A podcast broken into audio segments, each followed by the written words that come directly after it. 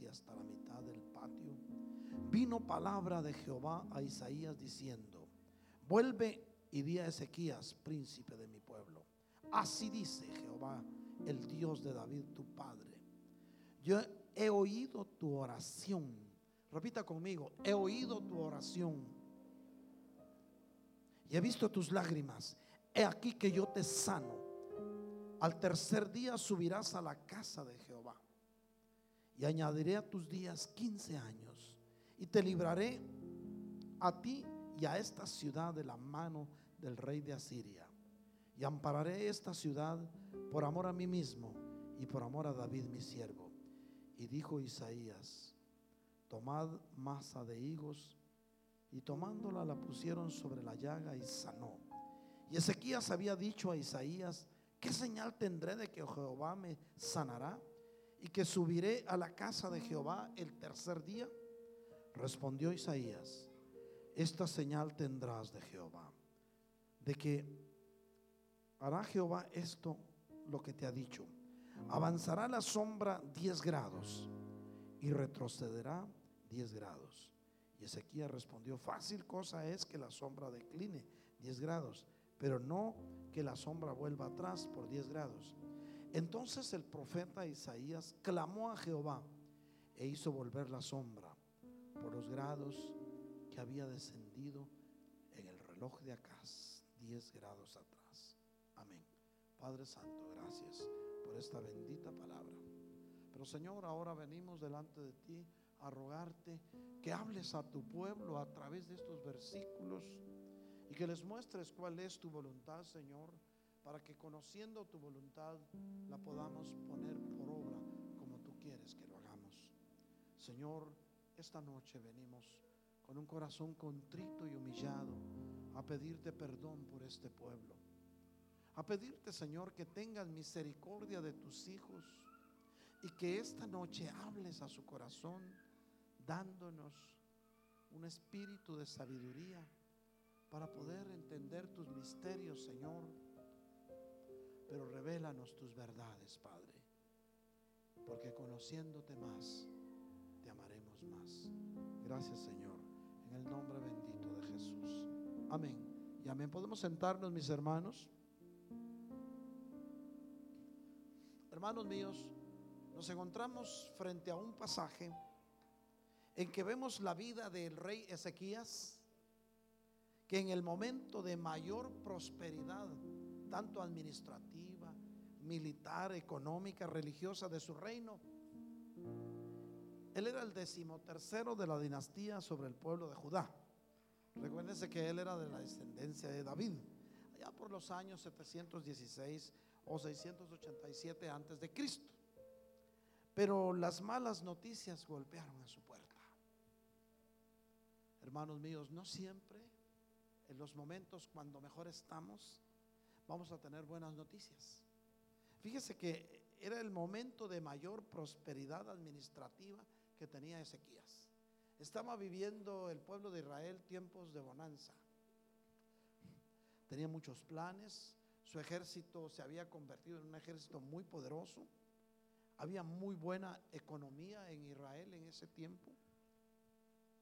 Y la gente había decidido seguir las costumbres hebreas y religiosamente subir a Jerusalén una vez al año para expiar sus pecados. Pero todo eso, todo ese marco, mis hermanos, no hizo nada para que llegaran las malas noticias, para que golpearan a la puerta del rey. Quizá en el momento en que el rey más feliz estaba, estaba enfermo desde luego, pero como todos nos enfermamos, ¿verdad? ¿Quién le podía decir que era enfermedad de muerte? Sin embargo, los planes de Dios para aquel rey eran otros. Dios en su soberana potestad tiene planes y proyectos para cada uno de los que estamos aquí esta noche. Definitivamente los planes y proyectos de Dios no siempre coinciden con los nuestros. Pero como que algo había que arreglar en su casa. ¿No era suficiente que hubiera prosperidad administrativa en un reino? ¿No era suficiente que el ejército estuviera tan bien entrenado que se podía enfrentar a cualquier ejército del mundo de aquel tiempo. No era suficiente que hubiera mucho dinero en las arcas del palacio. Era necesario que también estuviera ordenada su casa. Hermanas, hermanos míos, no solo porque tengas un buen salario o tengas muchas riquezas, ya está todo bien delante de Dios. Es necesario que nuestra casa esté ordenada, porque de lo contrario podíamos recibir malas noticias. Fíjese que cuando llegó el profeta, no crea que le llegó a dar una, una noticia así, eh, así este, planificada, ¿verdad? Mira, rey, vengo a decirte algo, pero no te preocupes, tú te vas a, a, vivir momentos felices porque vas a estar cara a cara con tu Señor allá en el cielo. No le llegó a decir eso. Le dijo, ¿saben qué le dijo? Le dijo, hijo de, ordena tu casa, le dijo. O sea que para poder vivir, seguir viviendo, necesitamos ordenar nuestra casa. ¿Cuántos de los que estamos aquí necesitaremos? No levante las manos, no levante las manos, no se dé por entendido, pero ¿cuántos de los que estamos aquí necesitamos ordenar nuestra casa? Digo, ordenar no es eh, poner bien tus libros, tus herramientas, todo lo que tienes. No, estoy hablando de ordenar nuestro comportamiento, nuestros sentimientos con los nuestros, pues. Ordena tu casa. La primera, la primera orden fue, ordena tu casa. Y la segunda noticia, porque morirás y no vivirás. ¿Cómo se sentiría usted que alguien le venga a decir esa noticia? A todos nos gusta escuchar buenas noticias. Y todos hemos conocido y hemos escuchado predicaciones de un Dios sanador, pero no un Dios que mata, ¿verdad? Hemos escuchado de un Dios que todo lo puede y que prospera y que lo que es imposible para nosotros, imposible para nosotros, es posible para Él. Y todo eso es cierto. Pero ese mismo Dios que prospera, que sana, que liberta, también tiene una mano izquierda para llamarnos a la cordura, para, para alinearnos de acuerdo a los propósitos de Él. Pero es un Dios que tiene un corazón de amor porque Dios es. Cuando Dios, miren hermanos, las, las, eh, todas las bendiciones de Deuteronomio, qué bonito es leerlas, ¿verdad? Y serás prosperado y en tu casa no faltará nada. Y todo, sí, amén, gloria a Dios. Pero ¿sabe qué dice? Si cumplieres con mis estatutos y mis mandamientos, hay un requisito. Si no estamos cumpliendo con los estatutos y los reglamentos de Dios, ¿cómo podemos ser herederos de bendiciones? Y a veces nos quejamos que las cosas no nos van bien. A veces nos ponemos a decir, pero es que cómo es, y hasta blasfemamos, ¿cómo es posible que Dios no se recuerde de mí? ¿Dónde estaba cuando a mí me iban a robar tal cosa? ¿Dónde estaba Dios cuando se enfermó mi hijo? Hermano, eso no es la actitud que Dios busca en nosotros.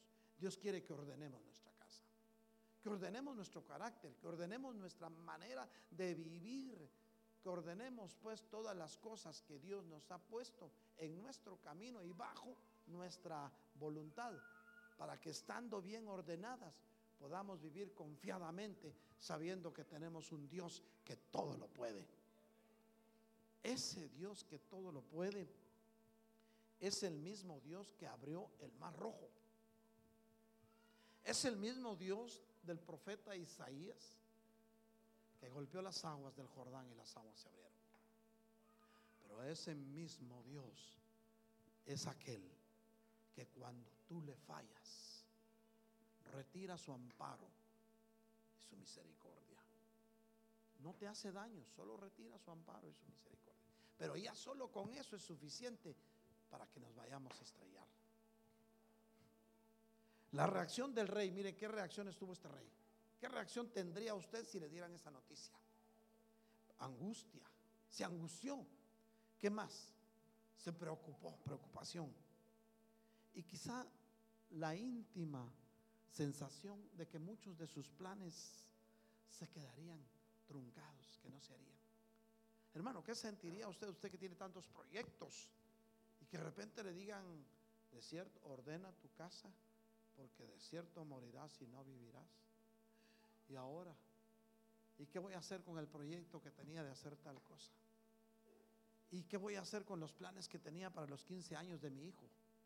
¿Y qué voy a hacer? Hermano, ¿cuántos planes y proyectos usted tiene que si en este momento el Señor mandara por su alma, ¿quién los iba a cumplir? ¿Cuántas cosas guarda usted en su casa, pues, para cuando usted ya esté viejo o vieja? Y si hoy se lo lleva al Señor, ¿quién las va a disfrutar? Alguna vez tenemos que pensar en eso. Aquel rey estaba angustiado, estaba preocupado. Pero esa íntima sensación de que sus planes y proyectos iban a ser truncados era lo que más le preocupaba. Además, aquel rey amaba la vida como usted ama la vida. ¿Cuántos amamos la vida? Amén. ¿Sabe que la vida se la da Dios?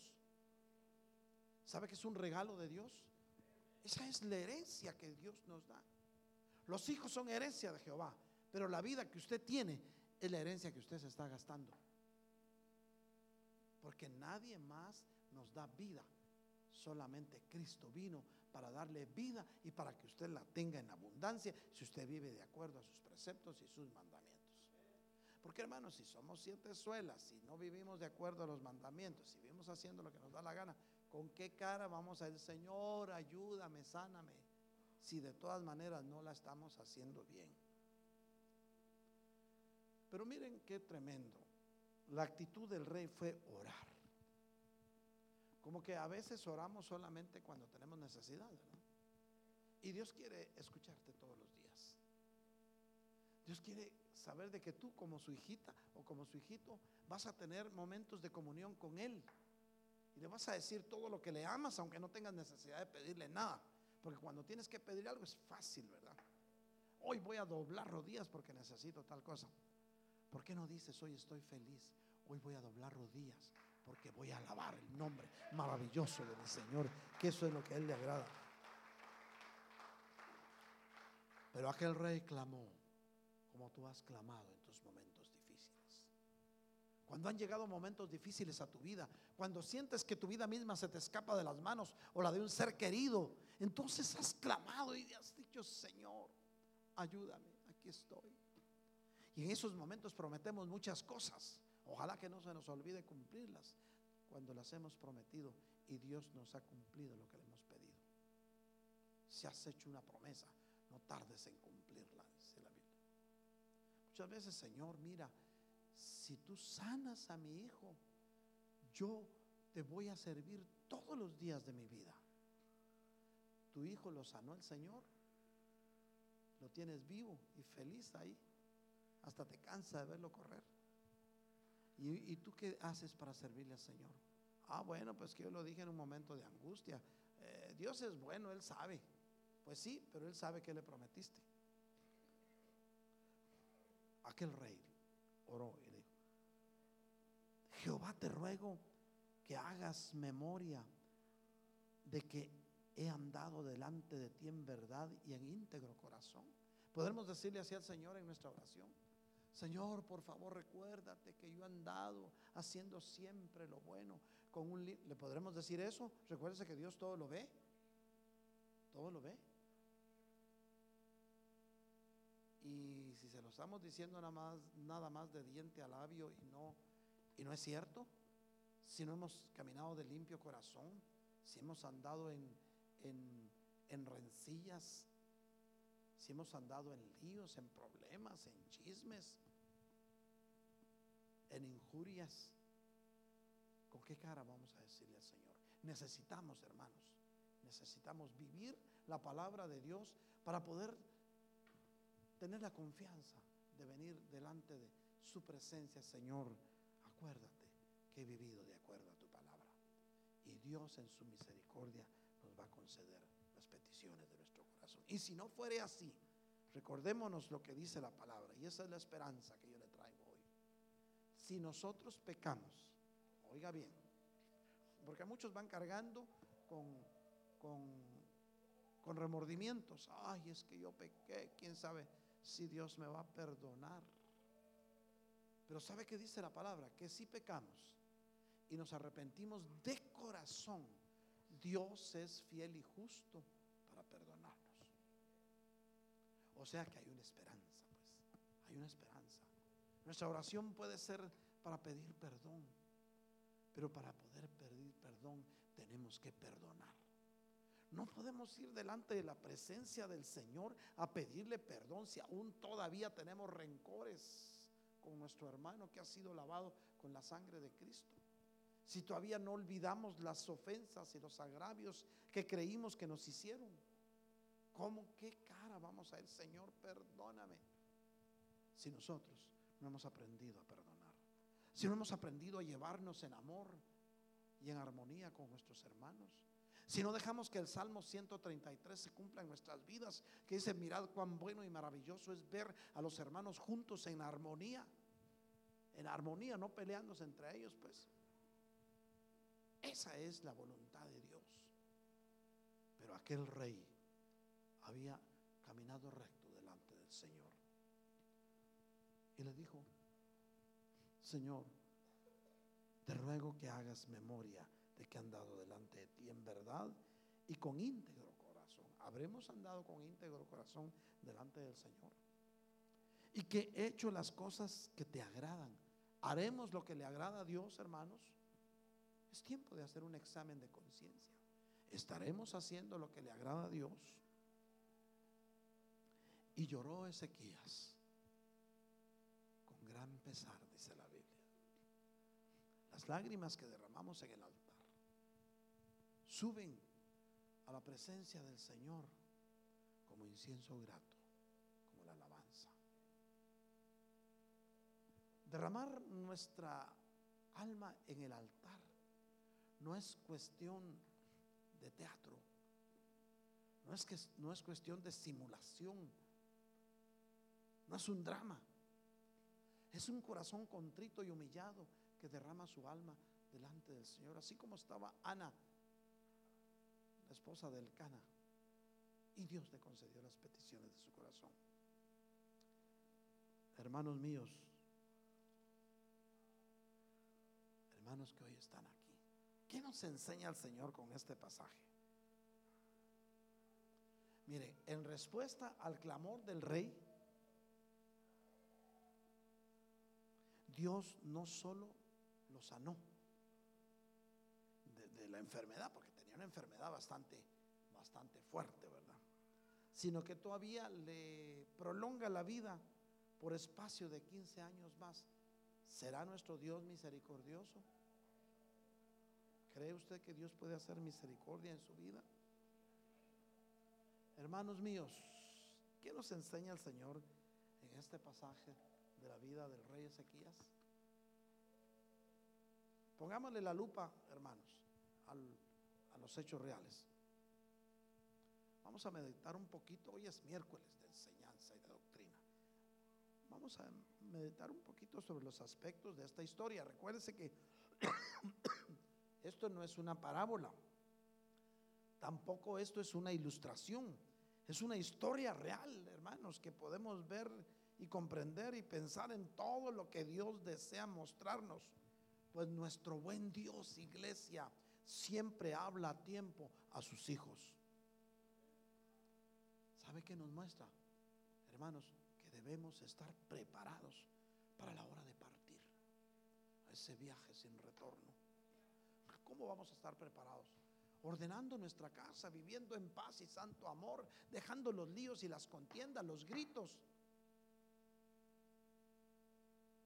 ¿Estarás preparado para la hora de partir? Hermano mío, hermana mía que viniste en esta noche. Yo no vine a asustarte, pero esto es tan real como que hay días soleados y días nublados. ¿Sabes por qué? Porque la hora de partir no avisa, no queda por edad. En la misma manera que han partido a la eternidad ancianos, han partido jóvenes y niños. No avisa. Pero eso sí, Dios tiene misericordia de quien Él quiere tener misericordia. Pero a la hora de partir, hermanos míos, no hay tiempo para arreglar asuntos pendientes. Tenemos que arreglarlos ya. ¿Por qué vas a dejar las cosas como están? Mañana me voy a reconciliar con, con él o con ella. Hoy no. Qué aburrido. Y si hoy vienen por tu alma en la noche. Hermano, a la hora de partir no hay tiempo de arreglar las cosas. No tenemos que tener asuntos pendientes, hermanos. Sobre todo que tengan que ver con nuestra conciencia, con nuestra manera de ser o con nuestra manera de tratar. Tenemos que estar a cuentas con el Señor todos los días. Yo recuerdo hace dos años, yo estaba preparándome para venir a predicar. Y en ese momento sucedió lo que sucedió. Y en el hospital me declaran los bomberos muertos. Yo no estaba preparándome para partir, estaba preparándome para venir a predicar. Pero por la misericordia del Señor estamos aquí. El asunto es que a la hora de partir no hay tiempo para arreglar los asuntos pendientes. Hoy tenemos que arreglarlos. Ahora, hoy es todo lo que tenemos. Ayer ya se fue y el mañana no ha llegado. El mañana está en manos de Dios. Pero fijémonos bien la oración eficaz del rey Ezequiel. Primero se contristó y vino delante del Señor. Fíjense, hermano. Y vino a rogarle, no vino a ordenarle. A Dios no se le ordena nada. Señor, sáname. No, Señor, ten misericordia. Si tú quieres, puedes sanarme. Yo estoy seguro que Dios, conociendo su corazón, Dios le va a conceder las peticiones que usted le ha pedido. Pero hermanos, tenemos que estar preparados, porque la hora de partir no avisa. Recordémonos que para orarle al Señor tenemos que hablar con Él con reverencia. Si tenemos que decirle, Señor, mira, perdóname, yo sé que te fallé, pero aquí estoy, con un corazón contrito y humillado. Dios nos va a escuchar, hermano una oración no debe estar llena de vanas palabrerías ni de vanas repeticiones. Porque los loros se aprenden los salmos de memoria, pero siguen siendo loros. Pero usted es hijo de Dios, nacido de nuevo. A usted Dios lo llamó para que ocupe lugares altos. Damos un aplauso al Señor. Recordémonos, hermanos, que nuestra oración de súplica al Señor debe ir acompañada de un reconocimiento de su grandeza. La oración contemplativa es aquella oración en la que usted no le pide nada, que solamente exalta los atributos de un Dios que todo lo puede. Orarle al Señor es decirle lo mucho que le amamos. Es reconocer que su señorío está en el cielo y en todas partes. Nuestra oración debe ir acompañada de pedirle misericordia también. De rogarle que no permita que las tentaciones nos acechen. Que si bien es cierto que van a venir tentaciones, pero que no nos permita que caigamos en ellas. Porque, hermano, tener tentaciones no es pecado, el pecado es caer en ellas. Dios va a escuchar siempre nuestras oraciones en los momentos más difíciles.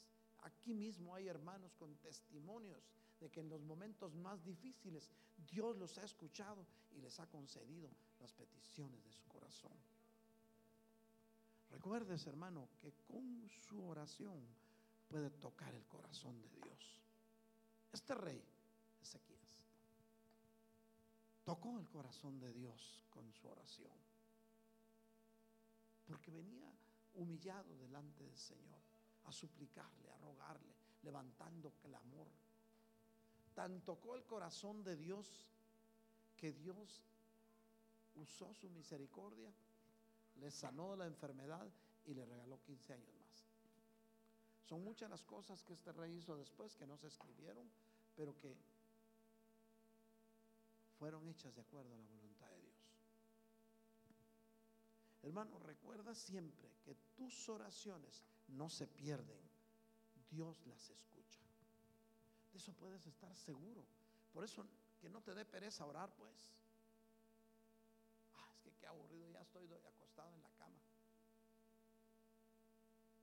Señor está en su trono, Él es soberano. Nosotros somos los que tenemos que ir a su presencia, delante de Él, a suplicarle. Tus oraciones nunca se van a perder, hermano. No, no temas. Dios te las va a escuchar. Dios siempre te va a ofrecer una segunda oportunidad. ¿Saben por qué? Porque nuestro Dios es un Dios de borrón y cuenta nueva. Cosa que para nosotros es un poquito difícil. Hacen algo y me la vas a pagar. Pero perdóname si te perdono. Y por dentro y no saben lo que le espera a este. Si Dios hiciera así con nosotros. Pero no lo hace porque es misericordioso. Dios siempre te va a ofrecer una segunda oportunidad. Dios te quiere abrir las puertas de una nueva vida. Al rey Ezequías le abrió las puertas de una nueva vida cuando todo estaba perdido. Pero le dio oportunidad que ordenara su casa. Hermano, necesitas ordenar tu casa. Hermana mía, necesitas ordenar tu casa. Ya que se acaben las contiendas, los líos, ya ponte de acuerdo mejor. ¿Para qué vas a estar discutiendo tanto todos los días? Si Dios está en su trono, Dios te quiere dar una nueva oportunidad sabes por qué? Porque Dios siempre va a tener para ti una buena salida. Muchas veces nos metemos en laberintos y no sabemos ni cómo vamos a salir de ahí. ¿Cuántas veces te has metido en algo y te enredaste tanto que ni tú mismo entiendes cómo? Pero Dios te ofrece siempre una buena salida al laberinto en que sientas que estás. Si vas a depender solamente de Dios, iglesia, vas a encontrar soluciones. Si no, olvídate. No podemos decir que dependemos de Dios y estamos confiando en nuestras propias fuerzas. Como, como aquel que diga, si me va a proveer aunque sea el diablo, pero que lo tenga. Eso es una blasfemia. El diablo nunca te va a bendecir. El diablo no bendice a nadie. Si te da algo, te lo cobra diez veces más. Y te va a doler aquí cuando te lo cobren. Esas son mentiras que, ah, es que como tengo mucha necesidad, voy a hacer un pacto con el diablo. Hermano, esas son tonterías. Eso no va con los hijos de Dios. Tú eres un hijo de Dios, una hija de Dios, que naciste para buenas obras. Hermano, si dependes solamente de Dios, las crisis no te va, las crisis que vengan no te van a desestabilizar. Van a haber tiempos muy difíciles en el 2016. Porque la Biblia dice que en el final de los tiempos habrá días difíciles. Y se acercan días difíciles que en algunas naciones la gente va a tener mucho dinero para comprar comida, pero van a tener hambre porque no va a haber comida para comprar. Y eso se está empezando a ver ya. Países en los cuales ahorita están en prosperidad y se olvidaron de quién los prosperó. Hay una isla en, Sudáfrica que era muy pobre. Se convirtió el presidente, llevó misioneros, se convirtió mucha gente, dejaron sus ritos paganos y se inclinaron al Señor y Dios los prosperó. Los prosperó de una manera tal que aparecieron yacimientos petroleros en la isla. Y esa isla, después de que había una pobreza tremenda, hoy está en una bonanza. Dios prospera a quien le honra. Pero sabes que no tienes que dudar de Dios, porque las dudas impiden las bendiciones que Dios quiere mandar a tu vida. ¿Será que Dios me va a hacer? Dios sí te va a dar lo que quieras si vives de acuerdo a su voluntad. Si no, no te la va a dar. Tienes que estar en el lugar adecuado y no vayas a donde Dios no te mande. Porque muchas veces nos, especializamos, y el domingo vamos a hablar de eso, en ir a donde Dios no nos mandó, buscando satisfacer nuestros deseos. Mire Pablo, Pablo iba donde Dios no lo había mandado y él creía que lo que estaba haciendo era bueno. Fue y pidió cartas a los, a los doctores de la ley y sumos sacerdotes para poder tomar cristianos en Damasco y llevarlos atados a Jerusalén. Esas eran sus intenciones. Dios no lo había mandado a eso. Pero Dios lo interceptó en el camino. Al que es hijo, Dios le intercepta su camino cuando los caminos no son rectos. ¿Por qué crees que a muchos de nosotros nos interceptó el Señor en los momentos más difíciles? Por lo menos a mí en un momento muy difícil de mi vida me, me interceptó. Se apareció el Señor. A ti también. Yo estoy seguro que muchos de los que estamos aquí en el momento más difícil de su vida, el Señor estaba ahí. Pablo andaba hasta con licencia para matar cristianos. Saulo era. Entonces, porque Dios al que usa le cambia hasta el nombre. A ti antes en el mundo te decían un apodo, ahora te dicen hermano aquí o hermana. El Saulo era el Saulo de Tarso. Después se convirtió en el hermano Pablo. Pero Dios le tuvo que haber quitado una visión. Iba a donde Dios no lo había mandado, iba a Damasco. Lo interceptó en el camino sobrenaturalmente. Si tú tomas un camino equivocado y eres hijo de Dios o eres hija de Dios, Dios te va a interceptar y te va a hacer volver a los caminos que Él te ha trazado. El rey Ezequías había hecho lo recto delante del Señor había logrado ser un buen administrador de Israel. Había logrado tener un buen ejército. La gente se le sujetaba. Pero ¿cómo estaba su casa? ¿Cómo estaba su casa? Que hasta el Señor se lo quería llevar. Posiblemente la esposa ya no aguantaba los gritos de sequías en la casa. Cuando se quitaba las vestiduras reales y entonces llegaba, ya estoy aquí, sigo siendo el rey. Y a Dios no le agrada las impertinencias ni la altanería, porque Dios es un Dios de amor, un Dios de misericordia, que nos llama a que nos llevemos en paz y santo amor, pues. Tal vez una de las instrucciones del final de los tiempos es eso, que aprendamos a llevarnos como hermanos, no solo aquí en la iglesia, sino también afuera. No solo con los hermanos, sino también con tu familia. ¿Por qué le sonríes a todos y a tu familia? ¿Qué? ¿Qué quieres? ¿Por qué? Si donde más deberías de lucir la mejor de tus sonrisas es con los tuyos, los que te aman. Está comprobado que las mayores ofensas se reciben de los seres que más amamos, porque los tenemos cerca. Fácil, las hermanitas se engalanan muy hermosas para salir, pero en la casa todo el día con pijama.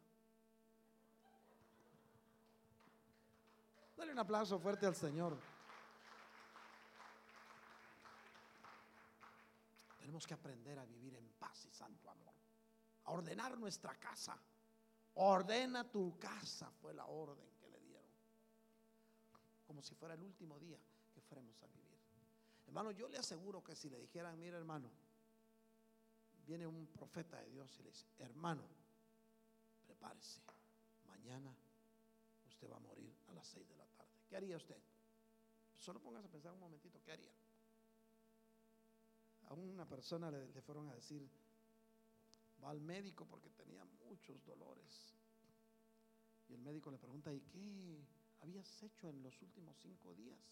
Pues nada, le jugar con, con mi perro y un perro vecino y de repente me mordió. Ah, le, hizo análisis, tenía rabia. Le digo, Señor, lo lamento, le digo, por la enfermedad que usted tiene rabia Y esa no tiene cura, usted va a morir. Permítame un papel, doctor y una pluma. le dio un papel y empezó a escribir. Dice, ¿está haciendo su testamento? No, dice la lista de los que voy a morder. Hermano, tenemos que pensar qué vamos a hacer, qué vamos a hacer si fuera el último día de nuestra vida. Y, y que vivamos cada día como si fuera el último, sin dudas, porque las dudas impiden las bendiciones en nuestras vidas, hermanos. Tenemos que creerle a Dios, pero vivir quieta y reposadamente, en paz llevándonos bien pues, curándonos el mal carácter. Un varón de Dios dijo que cuando mostramos una cara brava, dijo, usted sabe qué es eso, ¿ah? Lo que estamos mostrando es la cara oculta de Satanás. Sé cuidadito con hacerle caras a sus parientes o a tus hermanos. Algunos se especializan en eso. Ese es otro lenguaje, el lenguaje de las malas caras. Sé que el humo y las malas caras ahuyentan a las visitas. Antiguamente cuando vivía el pueblo de Israel en, en tiendas de campaña, cuando llegaba una visita no muy, no muy deseada en la casa, le ofrecían una taza de café pero sin azúcar, amargo, él entendía que se tenía. Y si eso no era suficiente, ese mensaje no era suficiente, entonces empezaban a quemar palos húmedos para que sacaran humo. Y entonces sí salía. ¿Por qué hacer eso, hermano? Si Dios es amor, si Dios es bueno, si Dios es todopoderoso, si Él te sacó de las tinieblas y te trajo a su luz maravillosa. Hermanos míos, esta porción de la Biblia que leímos esta noche nos muestra la necesidad que tenemos de estar siempre preparados para nuestra partida. No sabemos si hoy en la noche viene el Señor por su iglesia. ¿Y qué sería de nosotros si hoy viniera? ¿Cómo te has portado, iglesia? ¿Has vivido de acuerdo a la voluntad agradable y perfecta de Dios? ¿O sientes que hay cosas que cambiar?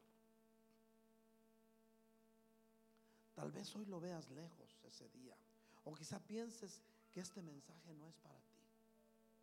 Alguien está pensando, eso no es para mí, eso es para otros. Pero realmente, iglesia, ¿crees que estás preparado? Si en este momento vinieran por tu alma, ¿a dónde crees que irías? Si en este preciso momento, iglesia, vinieran por ti, ¿a dónde irías?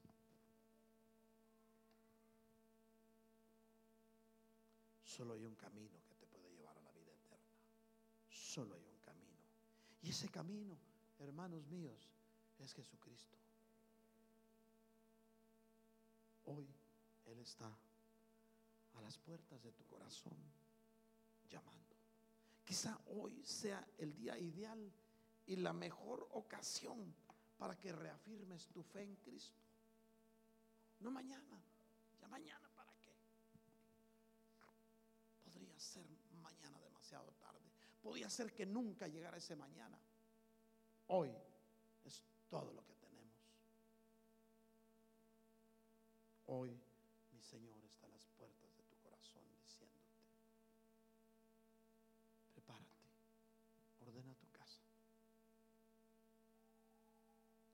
asegurar que se va a prolongar la vida en este planeta por mucho tiempo? O por lo menos la vida tuya. Este planeta va a dar mucho tiempo para reciclarse porque aún tienen que pasar algunos eventos. Siete años de tribulación y luego se inaugura el milenio. Ahora que celebremos las fiestas, vamos a comprender mejor eso. Porque en cada una de las fiestas hay un mensaje profético. Tiene que poner la lupa a los mensajes proféticos. Allá abajo hay hermanos ensayando dramas para poder ilustrar mejor los mensajes proféticos de esas fiestas. No crea que las vamos a hacer solo para entretenernos. Vamos a celebrar las siete fiestas bíblicas porque Dios tiene un mensaje para cada uno de nosotros en esas fiestas. Todas las fiestas, las siete fiestas, tienen un cumplimiento profético. Y de esas cuatro ya se cumplieron. Faltan tres por cumplirse. Falta la de las trompetas. Hermanos, faltan algunas tres nada más por cumplirse. Por eso es importante que conozcamos lo que simbolizan para la vida del cristiano las fiestas hebreas. Le digo, no se preocupe que la tierra no se va a destruir ya. Eso puede estar tranquilo. Porque van a pasar siete años de tribulación que está pronto a inaugurarse. Estamos viviendo pretribulación. ya se está promulgando. Miren cómo el enemigo es copión. se empieza a hablar y alguien de ustedes ha leído o escuchado algo sobre el nuevo orden mundial, que hasta el mismo señor este Pancho está hablando en las naciones del oriente que, que se unan todas las religiones para formar un nuevo orden mundial, para que haya paz. ¿Sabía usted eso? ¿Vio esa noticia? Y las Naciones Unidas están promulgando porque se forme un, un gobierno mundial, una sola moneda, con el fin de establecer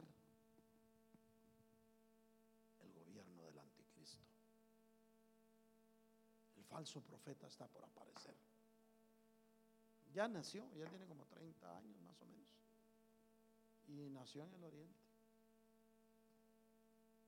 Anticristos han nacido en América. Y hay uno que nació en América. Hay muchas cosas que yo les podría decir para el 2016. Por eso es necesario, mis hermanos, que conozcamos el cumplimiento profético de las fiestas hebreas. Pero hoy, volvamos a hoy. Hoy es todo lo que tenemos. Hoy Jesús está a la puerta de tu corazón llamándote. Hermano, iglesia, hoy es el día ideal para que reafirmes tu fe en el Señor. Porque Él es el amigo que nunca falla. Él te ha escogido desde antes de la fundación del mundo. Y desde el vientre de tu mamá te programó. No te quedes en tu lugar esta noche. Esta noche, iglesia, es tu noche. Hermanos de la alabanza, vamos a alabar al Señor. Es tiempo de ministrar al Señor. Tal vez tú digas, es que todo esto lo dicen para que uno se vuelva religioso, ¿no? ¿Quién te dijo que ser cristiano es solamente un cambio de religión? No es así. Ser cristiano es un nuevo estilo de vida. Ser cristiano, mi hermano, es vivir de acuerdo a la agradable y perfecta voluntad de Dios. Es entender y comprender que la voluntad de nuestro Dios se va a cumplir en nuestras vidas, lo entendamos o no lo entendamos. Pero tenemos que vivir de acuerdo a sus preceptos. Si no hacemos su voluntad, si no vivimos de acuerdo a sus preceptos, hermanos, no podemos esperar misericordia. Pero Dios escuchará tu oración siempre.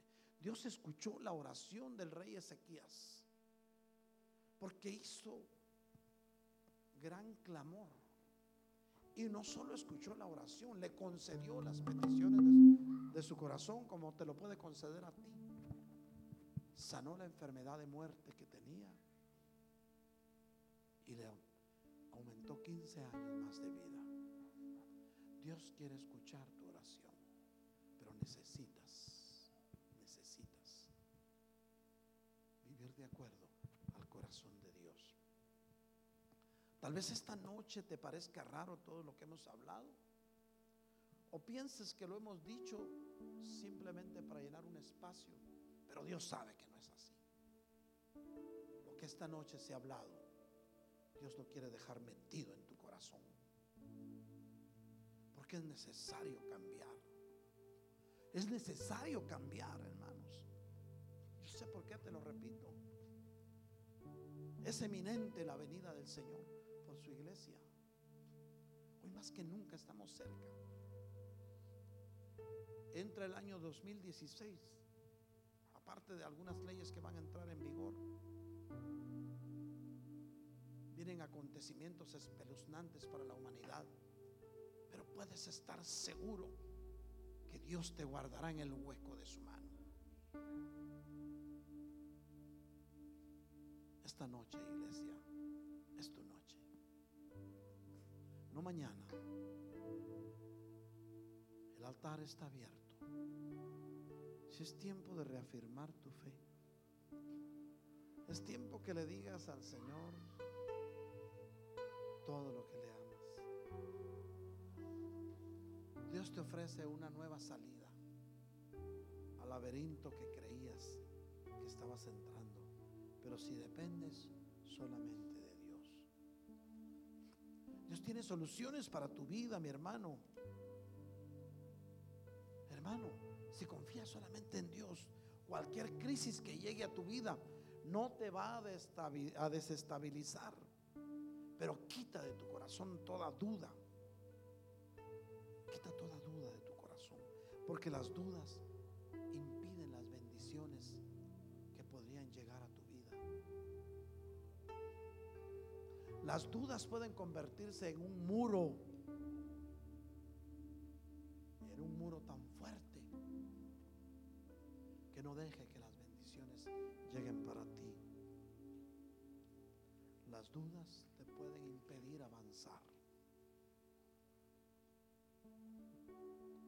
Iglesia, una vez más te quiero repetir esto. No quisiera cerrar esta predicación sin antes volverte a repetir que esta noche, a través de este pasaje bíblico, Dios te quiere mostrar la necesidad que tienes de estar siempre preparado o preparada para el día de tu partida. Tal vez hoy lo veas lejos, hermana mía, hermano mío. O quizá pienses que esto no es para ti, pero realmente crees que estás preparado. ¿Crees que